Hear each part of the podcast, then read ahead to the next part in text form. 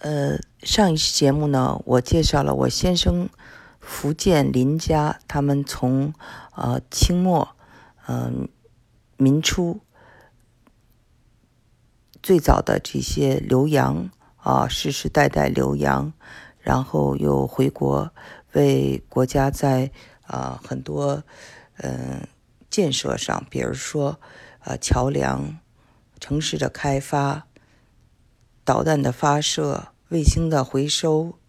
第一架长距离的运输机、第一架二战的战机的设计等等啊，做出了很多的贡献。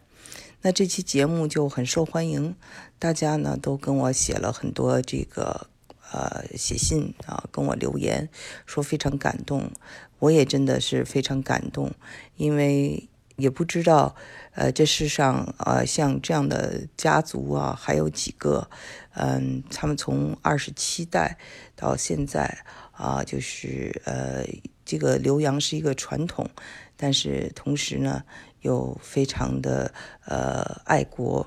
报效祖国，这个好像一直没有改变。那今天呢，我就想讲其中一位，就是非常被低估的。人，他叫林同济，嗯，因为这两天呢，我想大家听到我节目的人，可能也听到我在谈梵高，我在谈尼采。梵高和尼采是我年少时候非常喜欢的两个人物，也对我的整个的哲学思想、审美产生了很大的影响。但是他们都是受到了时代的冷遇和遗弃。嗯，那么像这样的人，还有曹雪芹。嗯，他们呢，因为过于超前，所以呢，嗯，这个生命、人生都是不被人理解，非常的孤独。那么林同济也是这样的，他呢，在这个林氏家族里是非常的孤独的度过了他的一生，没有子女。他有过一次婚姻，是一个美国人，啊，离婚了以后呢，他到了呃，就是五十七岁才再婚，但是没有自己的孩子。嗯，他呢，年轻时候呢是一个天才来的。嗯，他的父亲呢是当时北洋军阀和这个北洋政府和这个嗯南京政府啊最高法院的法官。那么法官这样的法官在英英文呢叫做 justice，不叫 judge，就是大法官。嗯，但是呢，他是一个也是一个嗯很学问型的人，他。希望自己能够远离政治，不希望他的孩子学政治或者参与呃仕途。但是呢，嗯，想报效祖国的人大，虽然大部分林家都学了理工科，这位林同济呢，他觉得他学政治，要了解西方的政治，同时他还学了呃文学史。他在这个上的这个清华预备班呐，预备校的时候就呃接受了非常。洋化的教育，二十岁的时候就来美国了。那么他跟我是校友，在伯克利呢，呃，硕士念到博士，呃，他的大学本科应该是在呃密歇根大学的安娜贝尔分校。嗯，那他应该是呃，在一九三零年的时候，毕业论文就写了一篇啊，关于这个。日本军国主义，呃，他的一个预测，觉得对这个东北、满蒙，呃，这些地方都有野心。那么，第二年，也就是一九三一年，九一八事变啊，日本侵华就开始了。所以，他是一个预言家。呃，他不仅是一个天才的预言家，而且呢，是一个中西呃文化贯通、英文非常棒的人。棒到什么程度？就是。我们知道写《围城》的钱钟书，他谁也不服，就服这林同济。他觉得就是他们俩是真正掌握这个英文的水平的人。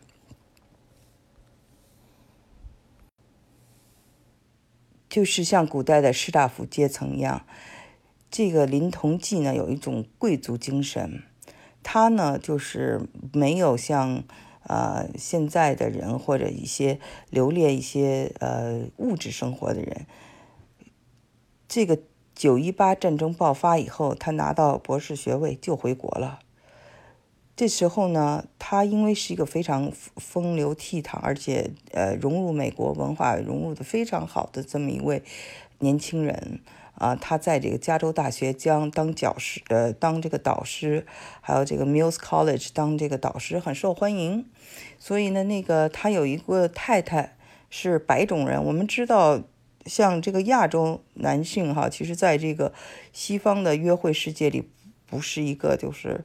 呃，特别好找对象的这么一个角色，不像亚洲的女性，但是像也有很多很有魅力的，比如说布鲁斯利啊、李小龙，呃，还有一些呃，就是他们就找了这个呃白人的太太的也是有。那么我们就想象，在那个时代，这个中国，呃，被日本侵占，而且是还是比较贫穷落后的情况下，他他的太太一个嗯美国人愿意跟着他来到中国。真的是非常的呃真爱呀，但是呢，他到了这儿以后就疟疾各种病，因为战乱嘛，又到云南呀，要到这个重庆这些地方，然后就不得不回国去治疗。那回国去治疗以后呢，呃，不知道什么时候才能相见，因为这个林林同济啊，他就希望，他说祖国越穷的时候，我越不能离开。所以为了他的太太呢，他就离婚了，说你这个大胆回去吧，哈，嗯，很有意思。一九四八年的时候，他的这个太太又作为联合国啊派驻中国，跟他又在这个中国见面了，希望能够复婚，但是呃，因为各种这个国家的一些事，就是他的这个前途，他决定就说我不去。那么就是蒋介石呢，呃，就是当时是呃知道他英文很好，所以呢，就是希望他能够给他做那个《蒋介石传》的翻译。但是你知道他是有些傲骨的人，不愿意做这个事情。但是面对一个第一统帅，很难说不，所以他答应说给看一下这个。呃，英文叫做 polish，就是你们翻译完以后，我看一下这个英文啊，给你改几改一改，就是一部分，呃，就答应了这个。当时呢，嗯，做完这件事情以后呢，在一九四八年哈，他的父亲，呃，就是这个这个大法官。就希望他能够去台湾。他说：“你这个性格太直了，再一个你已经给蒋介石哈他的传都参与了，那么你不应该留在这个大陆了。”嗯，结果这个时候我真的这时候特别佩服他。他说了几句话，他说：“一，我的国没了，你我也都没了，就坚决不走。”然后他跟他父亲说他的理论，他说：“我相信进化论，我相信新中国一定比旧中国好。”他的这两个举动，一个是从伯克利，嗯，博士学位拿到以后就回国；一个是在新中国成立之前坚决不去台湾，啊，当时就在这个人才。抢人才都希望把他带到那个台湾去，但是他都没有，所以这两点我是特别佩服。我想，如果我我是一个那个年纪的人，我可能也会做出同样的决定，因为祖国河山都在大陆，那么去台湾是为了自己的一个嗯个人的一个呃生活哈，但是。嗯，这片土地，你魂牵梦萦的土地，你就要离开了，所以我非常能理解他。然后他呢，和我一样哈，就是我们真的都特别欣赏尼采，尼采的才华。他呢，从尼采的这个哲学里头，就深深的感受到，这个世界呢是一个力量的比拼，这个国家要嗯结合起他们的力量。一定要这个强大起来，因为当时被日本欺负嘛，所以他就有这样的一个言论，因此他就成为一个战战国策派。但是呢，就是呃反对他的人就是郭沫若哈，就就写文章批判他，说他说鬼话，就是因为他英文比较好嘛，就老是说英文，呃，或者是嗯，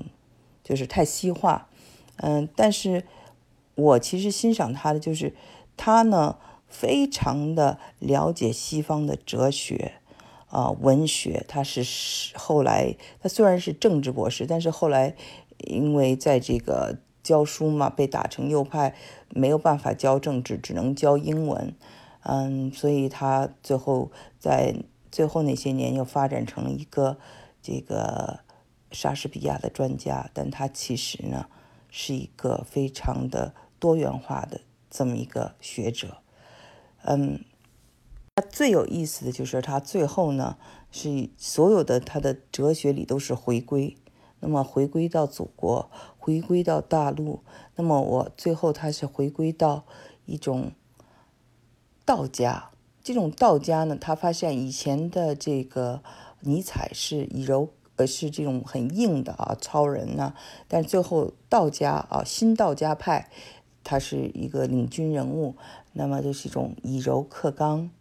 而且呢，就是他发现，呃，西方呢总是寻找彼岸，就是所谓寻找彼岸，就是。天堂啊，你赎罪啊，到下一个，呃，就是你去世后就可以升天堂。但是在中国文化里呢，更讲究的是现实，就是一种天人合一。所以他最后在经过了那么一个西化的教育过程，最后却转回了这个中国的母体文化。这个也是我个人的一个心路历程。那么我因为八十年代的时候啊，作为中学生，我很早就接触了这些存在主义啊，还有一些很多哲学家，中国的一些大大文豪，嗯，翻译家。因为我是一个中学生的小记者，我经常去采访，而且在那个时候，中国有很多的这种。沙龙啊，知识分子都很和蔼可亲，一点也不傲慢，所以我经常去参加那些沙龙啊，有摄影家的，有音乐家的，呃，也有这些非常有意思的各种人才，呃，所以呢，我们当时的这些书啊，不管是荣格呀、弗洛伊德呀、阿德勒啊，还有这个哲学方面的书都非常多，那么。就是我从中学，你看啊，初中一年级就开始看，那么到了美国去读大学，就是无缝连接这些，呃，美国人说的这些课上说这些，我都非常熟悉，呃，包括他们的一些文学啊，法国文学啊，嗯，这个都非常熟悉。那么就是他也是这样，所以他呢。嗯，最后的这种向母体回归，成为一个这种道家，还有呃，他研究李贺的诗，呃，同时呢，嗯，他的英文也非常的优美。我刚之前说过，钱钟书就服他。那不幸的就是说，他呃，因为说话太直接，他说这个绝对的权力会引起腐败，就这样一句话就被打成右派。打成右派以后，他说：“这不是我的损失，这是国家的损失。”嗯，他就没有办法在，就是在哲学呀或者政治这些地方呢，就发挥他的才能。他只能够教就是英语，所以在教英语的过程中呢，他又呃做了很多关于这个莎士比亚的呃这个研究。那最后呢，就是文革结束以后，他是第一位。出国呃讲演的这么一个交流学者，呃后来呢呃国家领导人也都跟他见面，听他说呃各种想法，他当时就是特别的激动，他觉得自己又可以发挥他的才华了，所以呢他回到了这个呃 Berkeley，然后在哈佛大学做了两次讲演，主要的都是讲的是中国人的精神，嗯。就是向西方介绍中国人的文化和思想，还有哲学，这也是我觉得，呃，非常好的。现在能做这种介绍的华人学者其实是不多的，这是要有非常高的一个高度的。但是他特别受欢迎，就好像战士就要死在自己的战场上，他就是在伯克利做完讲演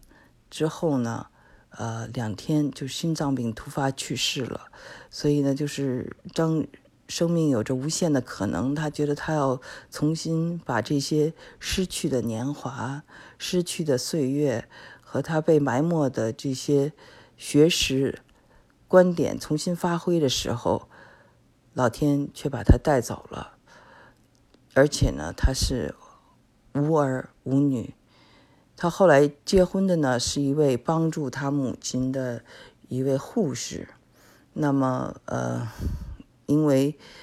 这个可能护士的地位的，就当时像可能保姆一样吧，名字都没有写在家谱上。这位女士，那么，呃，她，呃，就是我看到这个家谱，就是她这个。林同济一个人孤零零的名字在上头，可是就是在他死前呢，他其实给中国呢带来了很大的一个影响，因为他当当时在复旦教书，而且就是文革结束后，他们家人都要他到美国来啊，就是享福啊，或者是移民啊，他坚决不。那么他的弟弟就回美国，从美国回来到中国来看他。那么就我们知道，他的弟弟是非常著名的桥梁专家，是伯克利大学的这个土木系非常有名的，呃，林同岩啊，欧亚大陆桥太多的项目是他呃完成的。那么他看到他弟哥哥，呃，他们这个偶像，因为是哥哥把他带到伯克利去的，那么他就非常感慨。然后呢，他们就一起走走在那个江边上。就望着这个黄浦江和对面，呃的浦东，然后他就突然间产生灵感，说：“哇，这如果在这些河上架上十座桥，浦东那边就可以发展起来。那么发展起来，上海就有地方了。有地方以后呢，就等于浦西是个古城，浦东是一个新城，那么上海就会成为世界最棒的一个城市，啊，一流的。” Mega City，所以他就非常激动。回来以后就写了一封厚厚的信给上海市政府，呃，还有这个当时的领导人哈，呃，这个邓小平。一九八九年拍板，浦东就是这样诞生了。浦东的这个规划，浦东的这个规划图、格局都是他的弟弟创造的。而这个真正的起始是来看这个在。在这个国内，啊，就是受苦难的这个哥哥，就是文革期间他被打的时候呢，嗯，当时有一位医生呢，是呃我先生的这个等于是姨妈，呃，他看到这个人呢已经被打的不行了，就是跟红卫兵说：“你不要再打他了，他的心脏快承受不住了，一个老人了嘛，那才就是救回他。”一条命。今天呢，我觉得就是比较哈，太多的人，他们出国留学呢，可能就想着怎么找一个好工作，或者怎么留在美国。嗯，而像他这种哈，嗯，就是一定要为祖国做点事情，这种情怀，我觉得特别的难得，值得我们现代人都学习，因为这是一种格局。英语就是讲说，你活着为谁而活？是 something bigger than yourself，不是光是一个自己，还有 something bigger, more important。关于这样的形而上的探讨，其实是我们的这个文化里头非常需要的，而且而且这也就是为什么他这么早的远见卓识，就学习了西方的哲学、政治学、文学。呃，是一个集大成者，但是最近我看到的一篇文章，就是写怀念他的文章。一篇文章就说：“哎呀，这个他被尘封了这么久，因为他太超前了，他太早于时代了。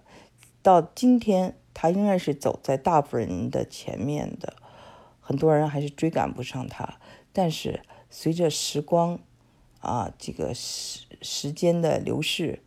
那么它的重要性和它的这个哲学思想理论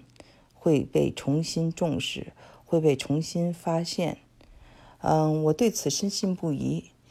嗯，年轻的时候，小的时候吧，应该是，就是十十三四岁的时候，我看林徽因的东西，我就知道这个林徽因有一天可能在中国的热度比冰心要热。我跟我的那个同学，一个男生朋友，还就此争论。这个男生朋友是觉得，呃，冰心的作品都在我们的小学课本里了，你怎么还说这个人？这个人我都不知道。我说时间也许会证明这一切。那么，我觉得有这样一位林同济这样的校友，我感到非常的幸运，因为通过他，我知道我们也在同样的路上。